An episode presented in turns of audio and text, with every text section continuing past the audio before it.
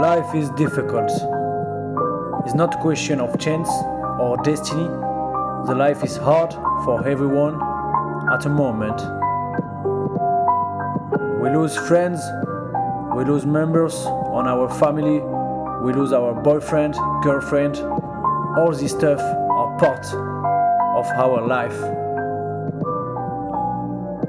The question that I am asking to myself is why you are blocked. Why can't you move on? Others are sad because they are real problems, but they carry on. When you think that you are not happy, it's possible. So what? What do we do now? You prefer to stop everything when you meet a drum in your life, or you prefer fight and believe in your dreams and work to make them come true. Life is like a game. Sometimes you lose, sometimes you succeed, sometimes you don't understand the rules, but you have to carry on because life is really sad. The most important thing is to find yourself.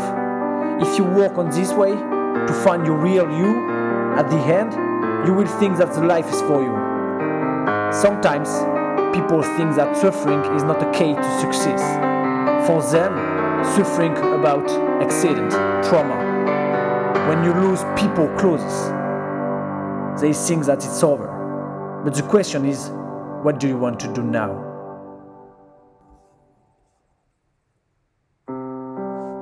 The life is short, and all of us know that. But now, now, what do you want to do? Your brother, your parents leave you. What do you want to do now? At these people, I want to say stop to think. Thinking brings stress and is the way with not life at the end.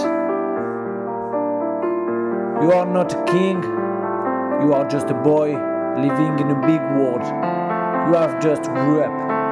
And when you grew up, do not turn around. Don't think about the past. Keep moving.